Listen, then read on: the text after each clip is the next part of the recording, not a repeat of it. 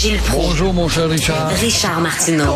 petit lapin. La rencontre. Point à l'heure des cadeaux. Je serai pas là, là à vous flatter dans le sens du poil. Point à la ligne. C'est très important ce qu'on dit. La rencontre pro martineau Gilles, allez, allez-vous nous bullshiter?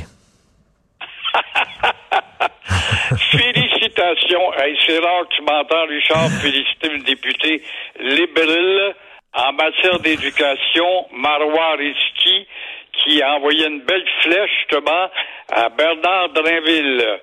Oui, le massacreur de la langue officielle pour laquelle on se bat, nous, les tricotés serrés. Il est ministre de l'Éducation. Il est resté une quétaine de la radio. Alors, toujours et de la télévision. C'est triste de voir ça.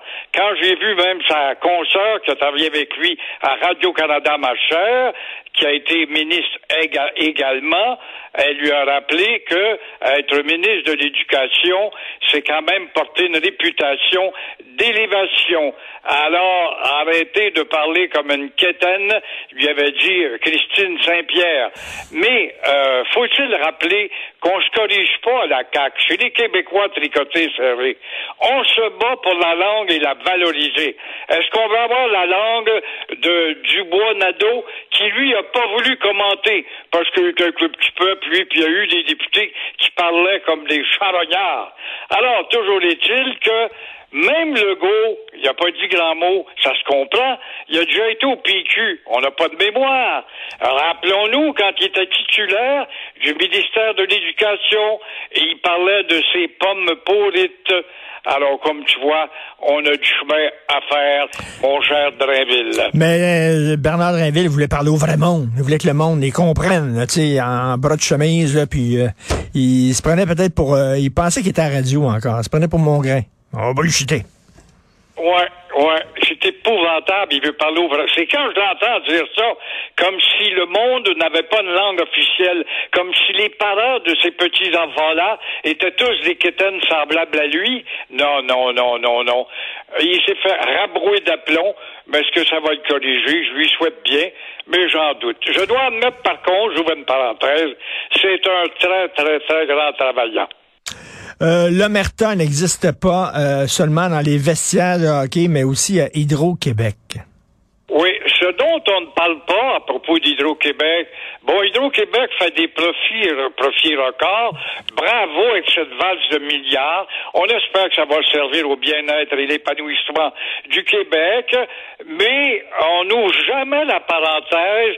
Les gens, journalistes avec leurs crayons et calepins, Oublie toujours Monsieur Legault, Monsieur, Madame la Présidente, Monsieur Hydro-Québec. Pourriez-vous nous parler des dizaines de millions d'impayés? Il y a quelques années, quand j'étais en onde, ça fait déjà un bout de temps, ça a dû grossir. Ça n'a pas diminué. Si ça avait diminué, il s'en vanterait. C'était 50 millions d'impayés par année. Qu'on ne recollectait pas parce qu'on avait affaire très souvent chez ceux qui ne payaient pas à la tribu des vaches sacrées. Et euh, François Legault s'en va, là, demain, il va être à Saint-Jean ou Saint-Jean, Terre-Neuve. Bon, il va aller rencontrer les Terre-Neuviens. Est-ce que on va parler, oh, il admet, on a peut-être été que notre contrat de 1969 était dur. Je rappelle, moi, je suis un maniaque d'histoire, j'ai une mémoire d'éléphant. En 1968, quelques mois avant la mort de Daniel Johnson, un vrai premier ministre qui nous a défendus, il avait dit, je signe ce contrat-là, le poignard sur la gorge. Personne s'en rappelle parce qu'on voulait pas définir dans le contrat, justement, le problème des frontières. Alors l'histoire est toujours importante.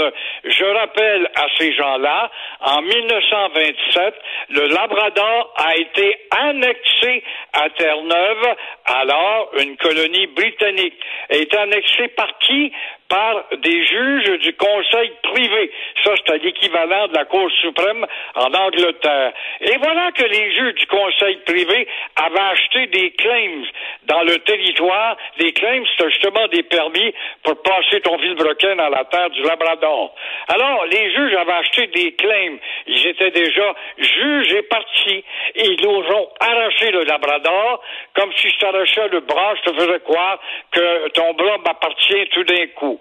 Alors, encore une fois, toujours au chapitre de l'histoire, puisqu'on n'aime pas en parler, la frontière, Duplessis rencontre Joey Smallwood. En 52, on inaugure le chemin de fer de Sept-Îles à Schefferville.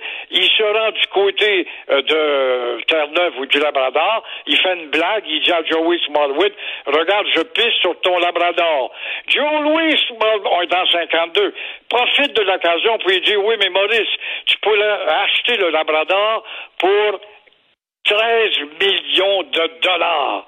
Euh, il l'aubaine. Mais non, en 52, ça a trop d'argent. Il avait répondu, je n'achète pas ce qui m'appartient. Donc, le problème frontalier n'est pas réglé. Un autre grand ministre qui a été Jean Cournoyer, quand il a voulu négocier à un moment donné une modification de la frontière pour faire monter la frontière aux têtes de pont des rivières qui se déversent justement au Québec. Et là, il a été rabroué par Ottawa et Terre-Neuve. Alors, comme tu vois, on a encore des choses à discuter à propos du Labrador, mais l'histoire étant ce que c'est, on l'efface. Tout à fait. Et les loups, vous voulez parler des loups, faites attention parce que là, j'ai appris que les, les, loups, c'est le symbole des pédophiles. Vous avez vu ça, le pédophile qu'on a, qu'on a libéré, puis un mois après, il a commencé encore à creuser des petits jeunes. Il y avait un petit loup, euh, il y avait comme une, une pine, euh, dans, puis c'est le loup, et on a appris euh, que c'était le signe des pédophiles. C'est comme ça qu'ils se reconnaissent. Ah, que c'est intéressant. Bon Dieu qu'on en apprend culture de en passant, toi et moi, Richard, il y a un an, c'était ici. Est-ce qu'on n'avait pas parlé, on n'avait pas été scandalisé de voir qu'un malade mental, au volant de son camion avec une caméra, avait filmé comment il avait frappé pour tuer deux petits bébés orignaux qui étaient arrêtés? Tu vois comment est-ce que l'information n'a pas de mmh, suite? Mmh. On n'en parle plus. Et là, vous voulez parler de, des loups. Ben oui. Hein? Le Québec est distinct. C'est aussi le Québec massacreur des loups. Pendant qu'en Ontario, avant Ottawa a décidé de protéger euh, justement le piégeage parce que le piégeage piège les pauvres loups. Une bête en voie de disparition est menacée. On l'appelle le loup de l'Est. Ça a l'air qu'au Québec, on comprend pas. Il y a eu des experts. Ici, au Québec, on est distinct.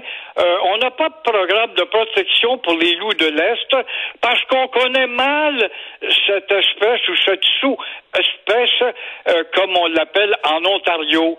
Alors, les Ontarios connaissent ça mieux que les autres. Faut croire que ça n'a pas d'importance. Et je rappelle ça, là, ce que je te sors là, c'est vrai.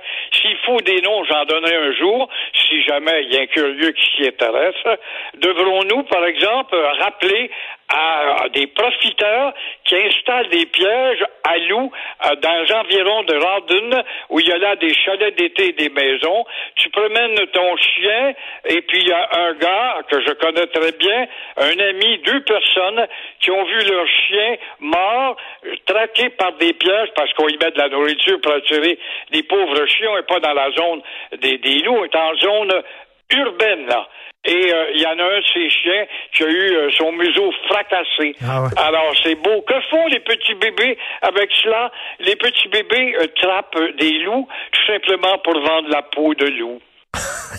faut pas vendre la peau de loup avant de l'avoir frappé. Merci beaucoup, Gilles. À demain. Merci, à demain. Merci à toute l'équipe qui m'entoure. Florence Lamoureux à la recherche et Marianne Bessette, André-Sylvain Latour. Merci beaucoup. Jean-François Roy à la régie, la réalisation. Et c'est Benoît qui prend la relève. Et euh, ben nous, on se reparle demain 8h30. Passez une excellente journée.